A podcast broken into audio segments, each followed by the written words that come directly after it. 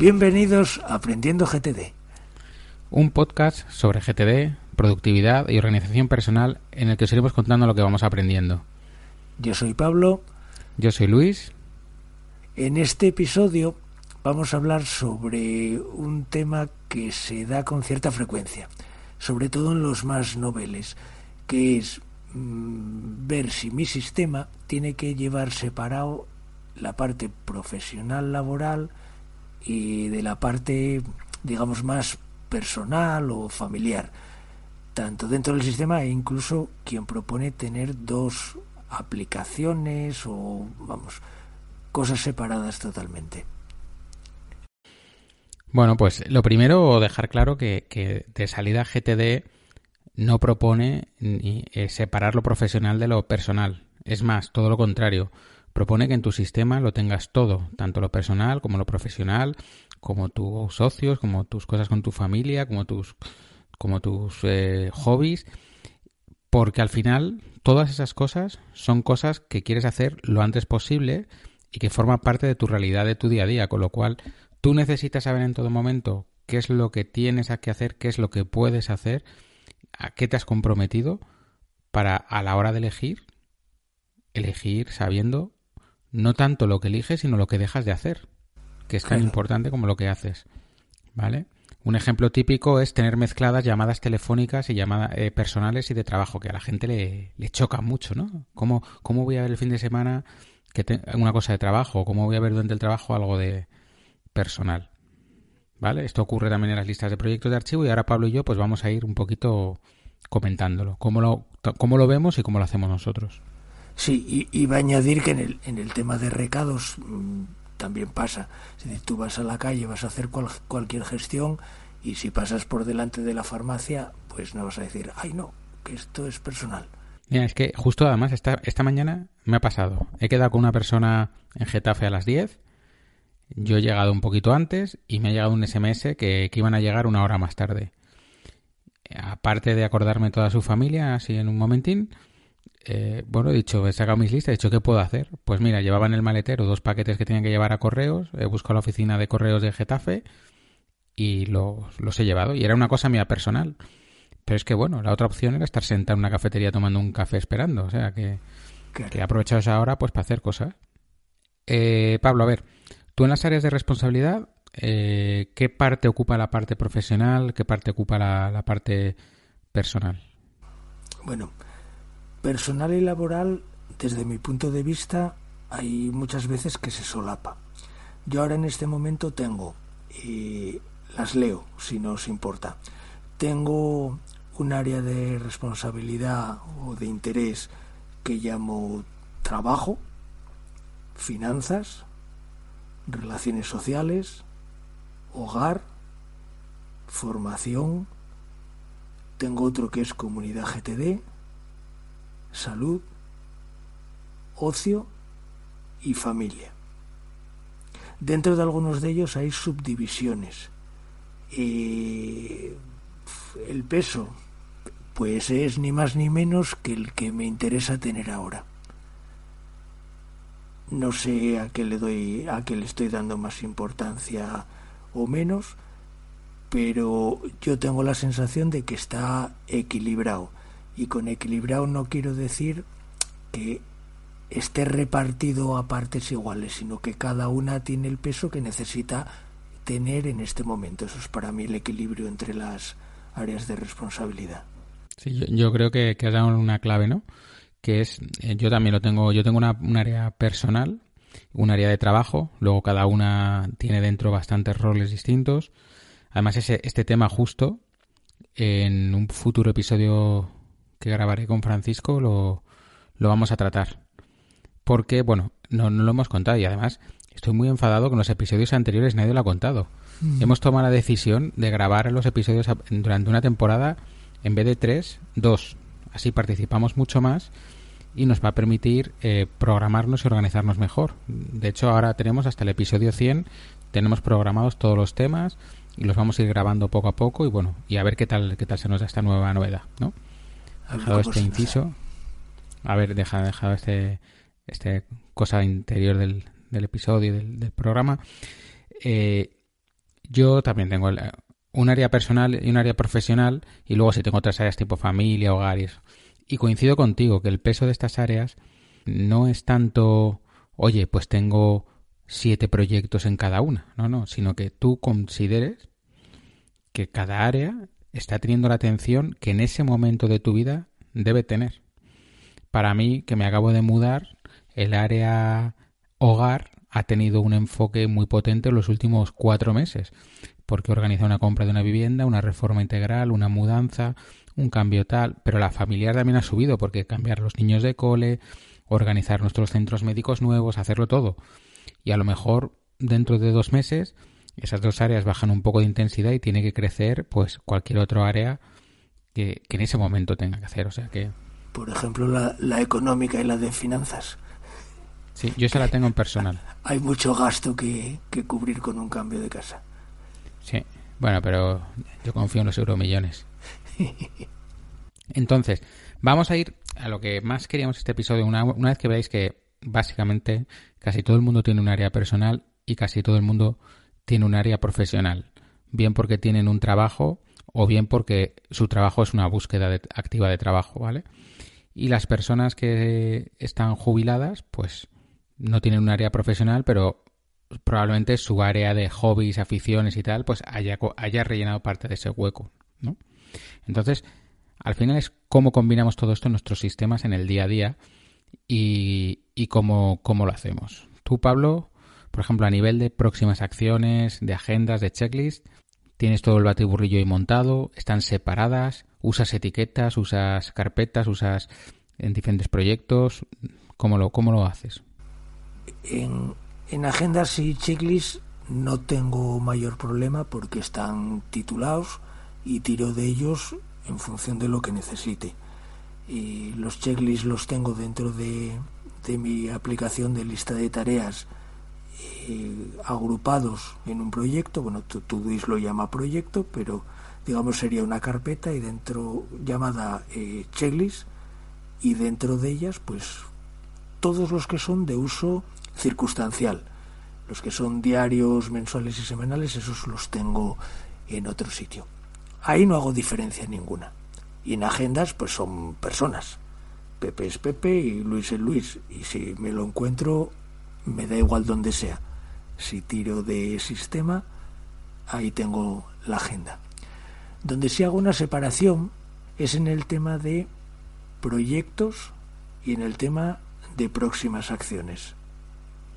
Bueno, cuéntalo de las próximas acciones y luego, le luego te cuento yo cómo lo tengo y luego ya pasamos a los proyectos, ¿vale? Por ir subiendo hacia arriba. Vale.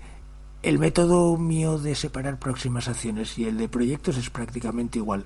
En próximas acciones, como no utilizo las banderitas de prioridad o no las utilizo para definir tareas prioritarias, uso un color que me gusta mucho, que es el azul, para marcar las que son más de carácter profesional y dejo sin marcar las otras. A esto ya estoy 100% habituado. Es decir, no se me pasa tener mal marcada una tarea, no se me pasa dentro de lo humano. Sin embargo, en el contexto en cuestión yo las tengo todas juntas, pero con un orden por defecto por color, es decir, veo todas las azules juntas y debajo todas las que no tienen ninguna banderita por llamarlo por llamarlo así juntas.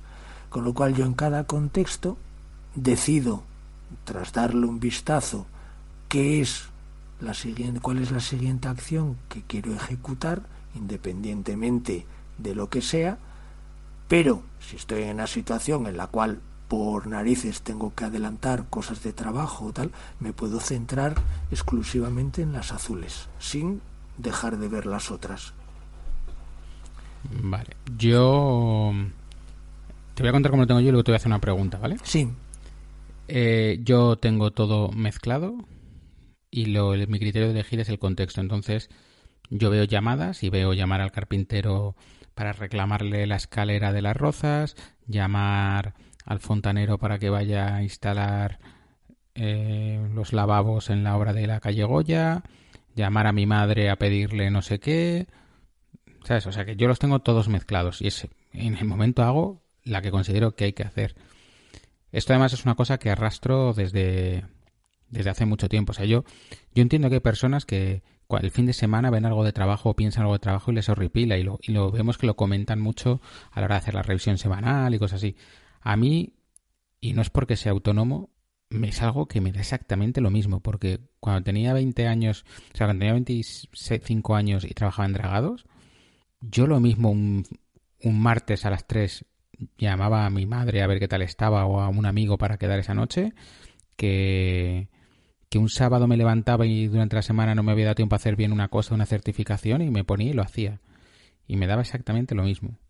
Porque a mí no me, no me supone ninguna, ningún problema, ¿vale? la pregunta que te quería decir, Pablo, es ¿qué te aporta tener las próximas acciones separadas? ¿Cuáles son de trabajo y cuáles son personales? Posiblemente nada. Si estás en el ordenador, tú te lees las 15. Yo, por ejemplo, no suelo tener más de 15 próximas acciones por contexto. Suelo tener 10, 15 a veces, algunas veces más, más. Tampoco es algo que cuente, pero ni que limite. Pero, pero yo sé que básicamente lo que me entra en una pantalla del ordenador es lo que me gusta tener aproximadamente como máximo. Y yo las veo todas y, hago las que tienen sentido. A lo mejor me llego, me, voy de mi mesa, me siento en, en la zona de sala de reuniones con un cuaderno y me saco la lista y me dedico a llamar a todo el mundo de las obras a ver cómo van, qué han hecho, tal, cómo ha ido el día. Pero, pero en ese momento pues me salto lo de llamar al veterinario a pedir cita para el perro o, o lo que sea y ya está, y sin más. Entonces, ¿qué te aporta saber cuáles son de trabajo y cuáles son? Porque yo creo que no aporta absolutamente nada y, que mete ruido. Entonces, mm, a ver. voy a intentar quitarte esas banderitas de la vida. Eh, no me genera ruido porque no, no es nada más que tener un orden preestablecido, como para otras cosas puede ser el alfabético o lo que sea. Es decir, es una triquiñuela que una vez que te habitúas a ella ya sabes más rápido dónde encontrar cosas. Hay quien podría decir, ya, pero eso te va a impedir elegir lo que quieres ejecutar como debieras, porque ya vas un poco más a tiro fijo a unas cosas o a otras en función del orden. Vale, lo acepto. Se acepta pulpo como animal de compañía. Pero, por ejemplo, en el caso de llamadas telefónicas, eh, hay una cosa que a mí me da mucha rabia y es acordarme de que tengo que llamar a alguien, me acuerdo, a las dos y media y es persona que trabaja en un comercio, tengo que llamarle a él y cerró a las dos y no abre hasta las cinco, por ejemplo. Entonces, un criterio de elección para mí de la hora a la cual hacer las llamadas es coger las azules antes de las dos. Entonces, es mi criterio a la hora de elegir.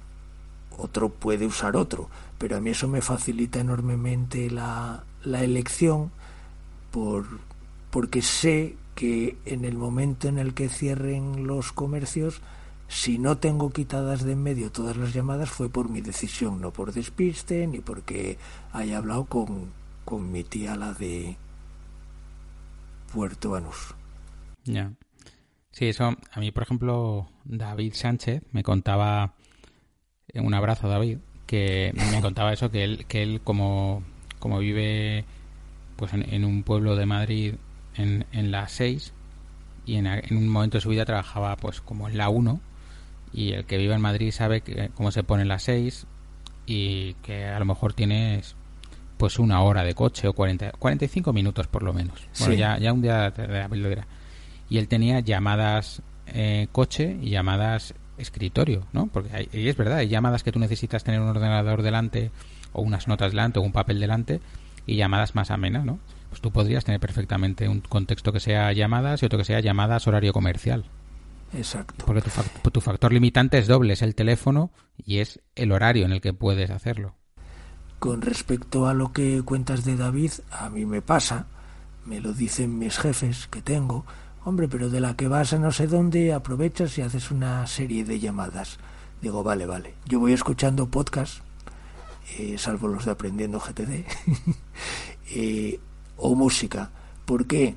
Por lo que acabas de decir. Es que basta que hagas una llamada conduciendo y empiece a generar eh, capturas y capturas y capturas y capturas y esto no lo tengo a mano y tal. Entonces, después de pasarlo mal durante unos cuantos viajes que, bueno, me generaba cierto estrés, no poder cubrir las necesidades que te estaban solicitando por teléfono, dije, no, cuando llegue a determinado sitio, eh, me reservo un tiempo para llamar o aprovecho momentos en los que pueda, pues lo que dices tú o lo que decía David, tomar nota, consultar no sé qué para dar respuesta o, tal.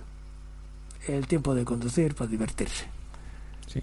Bueno, yo creo que fue a ti al que se le oí una, un consejo que, que estaba bastante bien que era cuando hacías una llamada conduciendo y como no podías tomar nota, le decías a la persona, mándame un mail y me lo recuerdas, algo así. Exacto. Tú, no? Sí, ah. lo de, yo lo llamaba que otros capturen por mí y es muy práctico. Lo que pasa es que hay, hay dos cosas. Una es, no puedes evitar que alguien te llame, entonces sigo utilizando esa treta y vamos de continuo. Oye, mira, necesitaba que me mirases, mm, perdóname, es que voy conduciendo, vamos a hacer una cosa, para que no se me olvide que lo que me propones, buf, es muy importante y quiero resolvértelo cuanto antes y tal, mándame un correo, vale, vale, genial, capturado lo que ya no hago es ser yo el que genera la llamada porque anticipo que si le digo, oye, te llamo para que me prepares un correo y te va a decir, no. Esto es como cuando... cuela. Esto es como cuando, cuando te dicen, ¿cuándo vas a tener esto? Y la gente llega lo primero que dice, la semana que viene. No, hombre, no, no digas nunca la fecha. No, no. Que ya, va a venir otro y te la va a imponer. Entonces tú de momento no, no, te eches piedras a ti mismo, ¿no? No remuevas llamando a quien no quieres que te, que te. Vamos, vamos a saltar de nivel. La lista de proyectos, que es una cosa además que, que, se habla mucho en las, en las eh, comunidades, ¿no? De si si separarlas por, por áreas, no separarlas. Eh, ¿Tú tienes diferenciados los proyectos que son de trabajo de los que son personales? A ver, yo lo tengo todo mezclado. Eh, sí que separo unos que yo llamo de organizar. A ver, hay proyectos que son, para mí, sé que van a requerir, requerir eh, documentación sobre todo suelen coincidir con los de trabajo. Esto de un Excel, de recopilar una lista de no sé qué, hacer una cosa de no sé qué, de no sé cuántos. Vamos a decir que son eh, proyectos que yo ya catalogo a priori como complejos. Complejos que no son ni uno, ni dos, ni tres, ni cinco pasos. Me van a llevar en el tiempo mm, semanas. Eh, los intento tener juntos. ¿Por qué? Que todo es criticable, por eso intento justificarlo, porque son proyectos que van a requerir lo que es el proyecto en sí, eh, esfuerzo, o van a requerir tareas con esfuerzo. Entonces intento afrontarlos no juntando más de los que voy a poder llevar. Vale. No sé si me estoy explicando. Más o menos, más o menos. Bueno, a ver, te podría decir que, estás priorizando algún proyecto que otro, lo estás poniendo estrellitas, banderas. Eh, y muy mal, ¿eh? Muy mal ejemplo. No, porque, a ver, los tengo ahí, pero para mí me están indicando que son proyectos que están o que van a requerir más esfuerzo. Entonces, digamos que en las sí, en las revisiones eh, me preocupo más de que avancen, me preocupo más de que vayan bien, etcétera. ¿Tú tienes proyectos a los cuales les, le des, es que más importancia suena como, suena mal. Proyectos... A ver, yo, yo te digo, yo he probado prácticamente todo. O sea, he probado hacerlo como se explica en el libro, que es una lista de proyectos única. Yo tiendo a tener entre 60 y 90 proyectos, más o menos. ¿no? He tenido épocas de más, pero desde que implanté muchos checklists he reducido, antes yo tenía 100, 120 y desde que puse checklists y los reorganicé y que mi carga de trabajo ha, cambiado, eh, me he quedado como con 65, 90. Eso ya hicimos un hicimos ya un episodio sobre cuantificación de cuánto es más, cuánto es menos. Básicamente no os tenéis que preocupar, cada uno tiene los que tiene. En mi caso, veía esa lista kilométrica y me agobiaba mucho. Luego los separé entre activos, parados y delegados. Para mí tuvo mucho sentido eh, la lista de parados, por ejemplo, cuando vino el confinamiento, porque es que todas las obras cayeron a saco ahí, todo, todo cayó ahí, ¿no? Pero me pasa lo mismo, a la hora de revisarlo estoy continuamente saltando eh, de una obra a, una cosa del cole de los niños, a un presupuesto, a una gestión que tengo que hacer, a un no sé qué. Y a mí ese cambio continuamente de el gorro de, padre, el gorro de empresario, el gorro de arquitecto, el gorro de, marido, el gorro de no sé qué, me vuelve loco. O sea, me, me, me fundía, me fundía en las revisiones completamente. Y, y, de hecho, revisar la lista de proyectos me costaba muchísimo. Así que lo que hice fue en, en OmniFocus, gran herramienta, permite hacer carpetas y dentro le asignaba cada, cada proyecto, ¿no? O sea, me hacía una lista de proyectos por áreas no por todas las áreas, sino por las principales. Las yo tengo una serie de siete áreas troncales y de ahí ya salen los roles de cada una, ¿no? Trabajo, personal, aprendiendo GTD, cosas de arquitectos, que es otro un blog que tengo, la familia, el hogar y antes tenía el Guncam, por ejemplo, y lo que tengo es ahí. ¿Qué me permite eso? Eh, que yo cuando me pongo a ver mi área de, de trabajo, de, la parte de gestión de mi trabajo, veo todo lo que tiene relacionado con eso. Cuando veo la de obras, todo lo relacionado con las obras. Cuando veo la de presupuestos, todo lo relacionado con presupuestos. Cuando veo la de mi familia, todo lo relacionado con mi familia. Entonces reviso pensando en mi familia, en el estado en el que está mi familia, cómo estamos. Y me salen esos proyectos, los, los pongo al día, pero también me permite capturar cosas que tengo pendientes y cosas que, que, tengo que hacer. Entonces, me, facilita la revisión y me facilita el, luego ya el, que no se me escapen cosas. No me supone mucho esfuerzo, no, me supone mucho esfuerzo porque al final es, en vez de asignar la lista de proyectos o la lista de proyectos activos o parados o delegados, es, es yo pongo, por ejemplo, gestión y ya me va la lista de proyectos, gestión, y ya está, y se, y se coloca ahí. Tengo la opción de ver toda la lista continua, pero ya se ordena. Es que cuando, cuando usaba una única lista, al final me hacía tretas a mí mismo y, por ejemplo, nombraba raros los proyectos en plan de Goya, guion, preparar el presupuesto de la reforma, ¿no? Y entonces así me salían todos los que tenían que ver con la obra de Goya, todos seguiditos. Entonces, al final dije, ¿para qué? Y probé esta fórmula y esta fórmula he ido y vuelto a ella varias veces. ¿eh? Cada vez, cada vez que sale el tema, intento probar la otra porque digamos que es más purista, pero a mí me funciona mejor esta. Todoist, en vez de carpetas, tiene secciones. Al final es lo mismo. Yo dentro de la lista de proyectos, que es, es, única, es una lista de proyectos única, pero las tengo, digamos, agrupadas por secciones, aunque yo veo la lista entera en las revisiones. Sí, no, sí puede ser. Puede ser eh, con etiquetas, puede ser como tú quieras. Para mí lo más fácil es olvidarte de etiquetas, olvidarte de todo y hacer listas. Y con las listas es, es lo más sencillo y a mí me facilita que estén separados. Una pequeña observación. Eh, que queda claro que tanto tú como yo lo estamos haciendo, estas agrupaciones, pensando en facilitarnos la revisión. No tanto por ver si las áreas están equilibradas o para saber qué proyectos tienen siguientes acciones o no. No, no, o sea, las áreas están equilibradas cuando me pongo a revisar las áreas y considero que están con, como hemos dicho antes. Eh, no, a mí, lo que me facilita es, a la hora de revisar, eh, digamos que es como agruparlos por tipo de proyecto. Entonces yo pongo el mindset de obras y ya me, veo las obras, entonces ya estoy pensando en todas las obras. También me facilita porque yo tengo que coordinar mucha gente de una a otra. Entonces, si a la vez estoy pensando y reviso el proyecto de la obra eh, de la calle Goya que sé que han terminado esta semana la fontanería, que tengo que entrar la semana que viene el electricista y, los del Pladur, y luego en la siguiente también, pues por ejemplo, a lo mejor me doy cuenta que, voy a necesitar el electricista la misma semana en tres obras. Pues bueno, tengo que ver cómo lo gestiono con él para, para que abandone las obras de otros y se venga las mías, básicamente, ¿no? y, me, y me permite también que, no se me escapen cosas, que hay veces que se te olvida apuntar algo, que, que lo que sea, y aunque haya hecho un barrido mental antes, como que me voy poniendo. Y sobre todo evito mucha fatiga de estar cambiando de, de mi casa al trabajo, a mi familia, a no sé qué, tal. Eso a mí me genera mucho, mucho cansancio y, y, me, yo te digo que muchas, muchas revisiones, al principio muchas revisiones semanales las he abandonado cuando llega la parte de los proyectos. Facilita mucho el que los ítems que estás revisando tengan una cierta coherencia, o sea, un nexo, una continuidad, eso facilita mucho la revisión.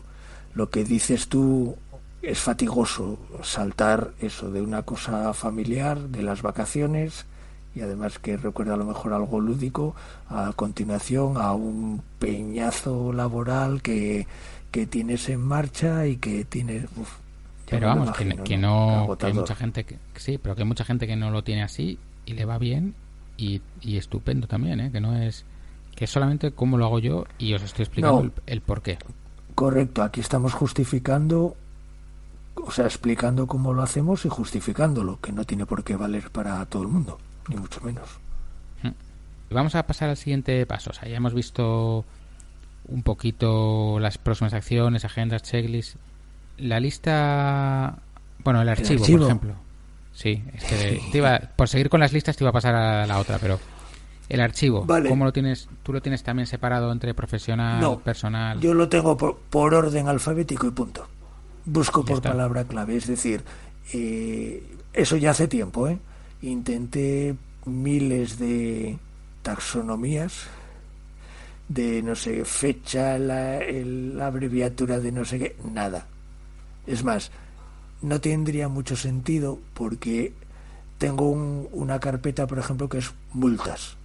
Y no es que tenga muchas, pero bueno, me dio por crear, por tener ahí, por si acaso algún día reclamaban algo. Eh, multas, me da igual la, naturaleza, que sean de, de, aparcamiento que de lo que sea. Ya no sería clasificable. Sí, claro, porque tú, como tú puedes tener multas del trabajo, multas... Claro, con el coche de empresa, con el mío particular o con, yo qué sé, o porque saqué la basura fuera de hora. Entonces yo tengo una carpeta que es multas y tengo lo que me llegó y, y por ejemplo, el justificante del pago y lo guardo ahí. Debería hacer limpieza porque creo que la última ya hace tiempo, pero bueno. Entonces opté por eso. Orden alfabético y tirar del buscador del Mac, el Spotlight, que vamos, en una centésima de segundo me encuentra incluso los archivos que contienen la palabra multa si yo quiero. Entonces con, con eso yo me arreglo. Ojo, no tengo, no almaceno facturas ni este tipo de cosas de carácter empresarial.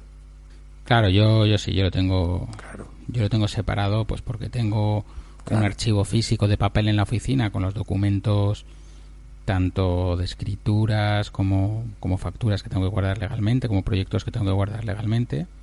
Pero a nivel, a nivel mío, por ejemplo, pues tengo en, notas, que es lo que más uso así como archivo como archivo temporal.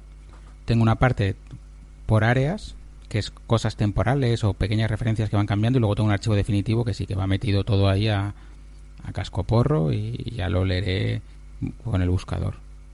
Y en el NAS, sí, en el NAS lo tengo algo más separado por carpetas y tal, porque no funciona tan bien el tema de la búsqueda, pero que sí, que yo lo que tengo por área son las notas estas rápidas que tomas de cosas que vas a usar durante una temporada y luego ya las vas a dejar de usar.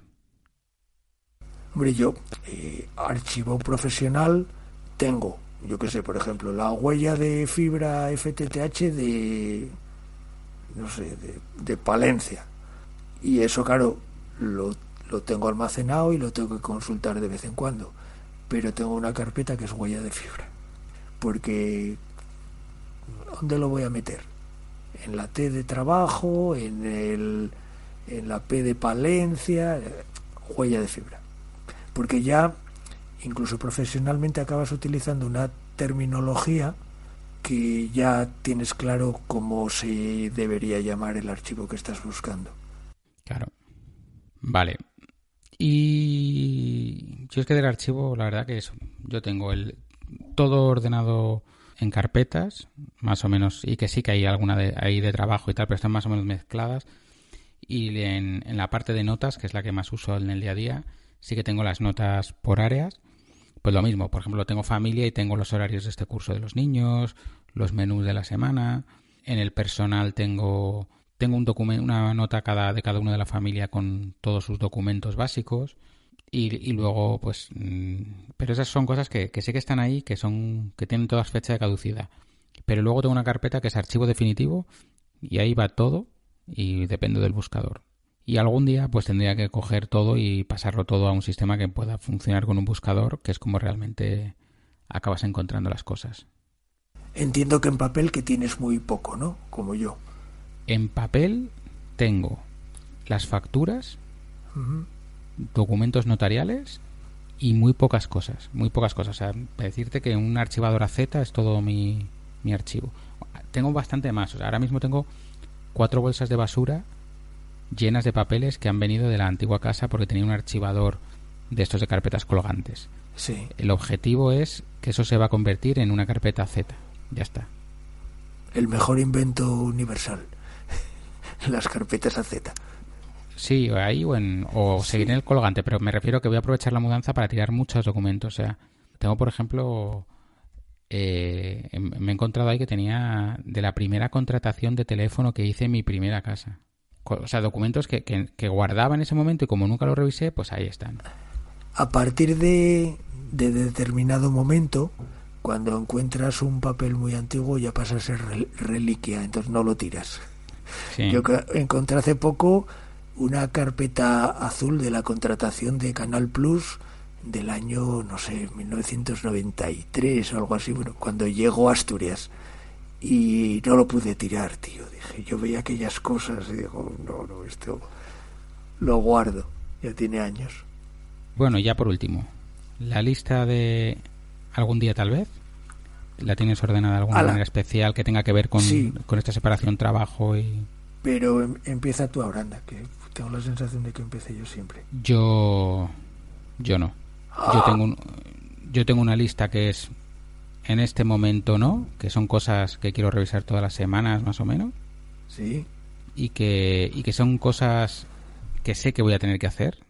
Ahí es la típica, la típica cosa que has tenido una semana y otra y que por falta de tiempo no haces y la paso ahí diciendo, sé, posit- sé positivamente que no la voy a poder hacer, pero la tengo que hacer.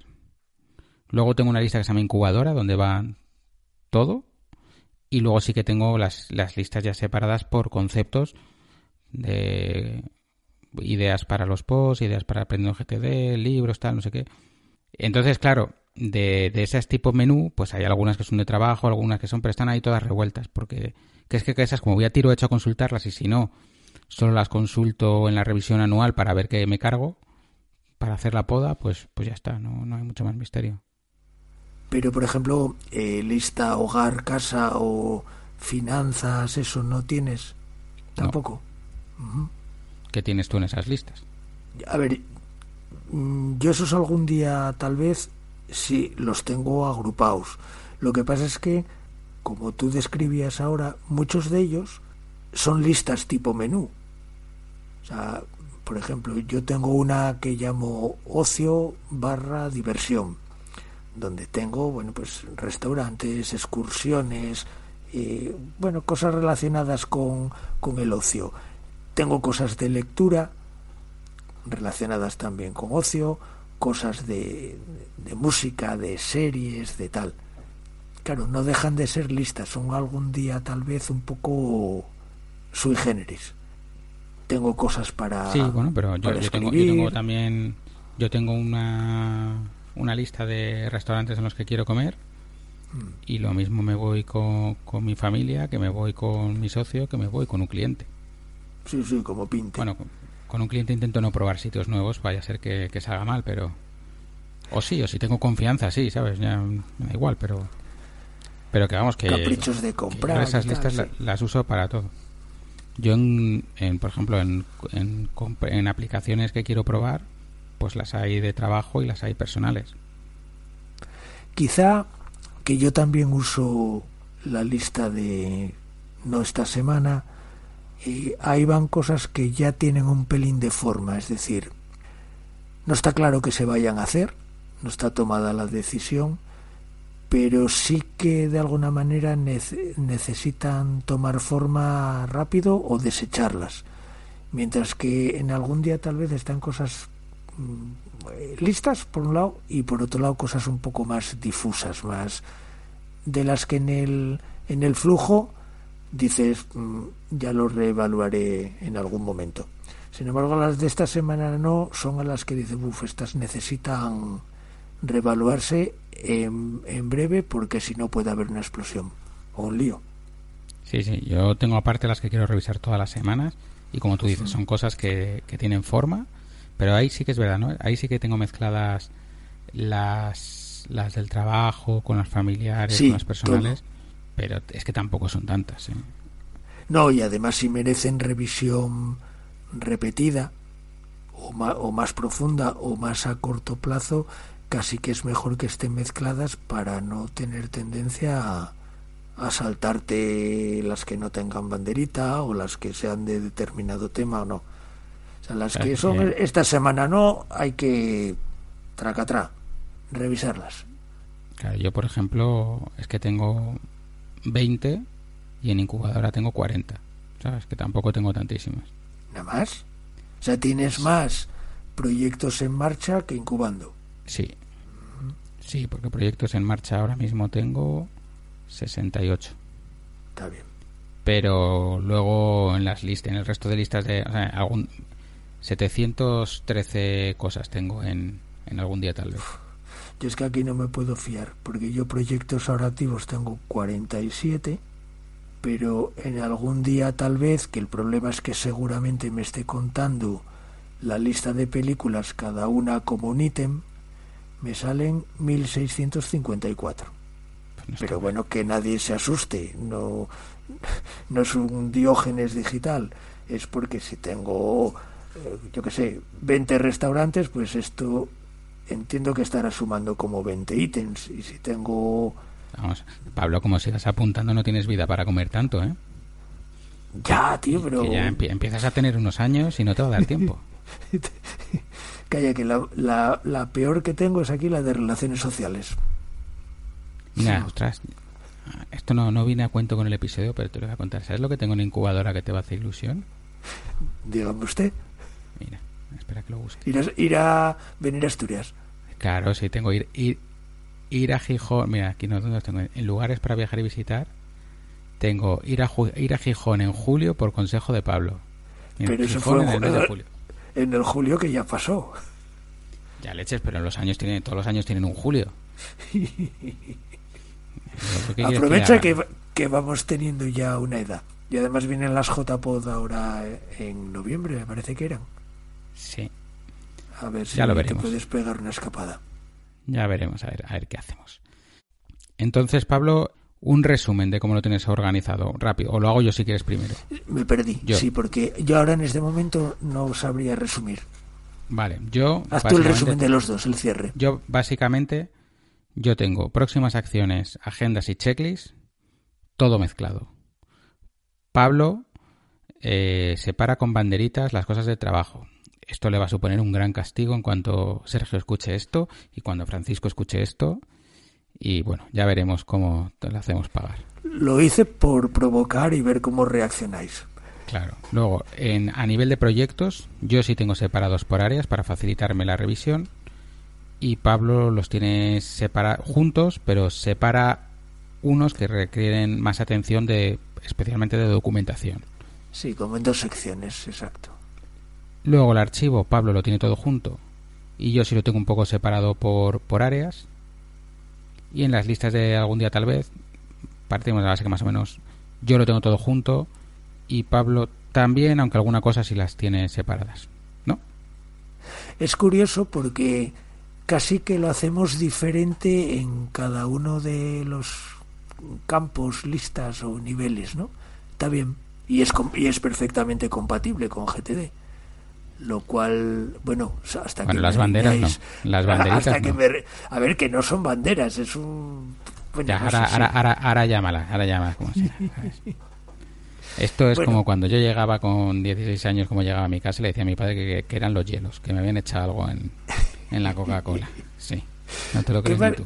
Pero, a ver, ¿qué más da establecer una separación que lo llames secciones que utilizar algo que es mucho más cómodo, que es botón derecho y clic en un sitio, ¿no? Al final, tener las cosas separadas, utilices un mecanismo u otro, siempre y cuando tengas claro que lo que le estás poniendo no es una prioridad, porque yo podría haberle escogí el azul porque es un color que me gusta, pero en vez de eso, pues le podía haber puesto eh, de cabecera a todo una A o un 1 o una abreviatura o una etiqueta o meterlo todo en una sección primera división y otra segunda división. Ahora, porque a la hora de elegir, a la hora de elegir saber a qué área pertenece no te aporta absolutamente nada, por lo menos hasta varios pasos después. Es decir, primero el contexto, la energía, el tiempo. Cuando has pasado por esas tres, el área puede empezar a importar, pero para mí no tiene sentido en, en las próximas acciones tenerlas separadas por áreas porque no me aporta absolutamente nada. Y porque ya cuando veo llamar a mi madre sé que no le voy a llamar a decirle, a ver, que quiero que vayas a colocar un inodoro a no sé qué obra, porque probablemente me manda la mierda. Perdón por la expresión. En, algunas de las listas, hoy por hoy, eh, sí me aporta. A ver, igual es un caso un poco peregrino, pero el que habíamos hablado de, de las llamadas, bueno, pues sí, realmente me, es bastante frustrante decir, voy a coger el teléfono y decir, no, bueno, pero ya lo someteremos a crítica todo. Muy bien, pues yo creo que vamos a dar eh, el episodio de hoy por, por terminado, ¿no? Venga, pues, pues hasta aquí cómo hacemos nosotros para separar lo profesional y lo personal en nuestros sistemas GTD.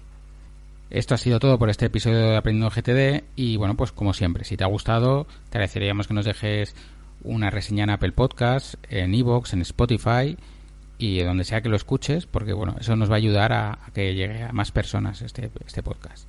Puedes contactarnos en aprendiendogtd.com o en info.aprendiendogtd.com.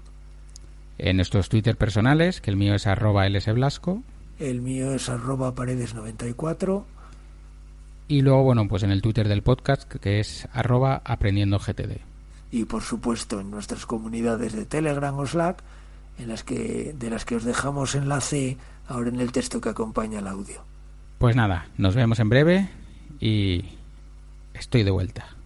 Bueno, adiós. Nos vemos. Hasta luego.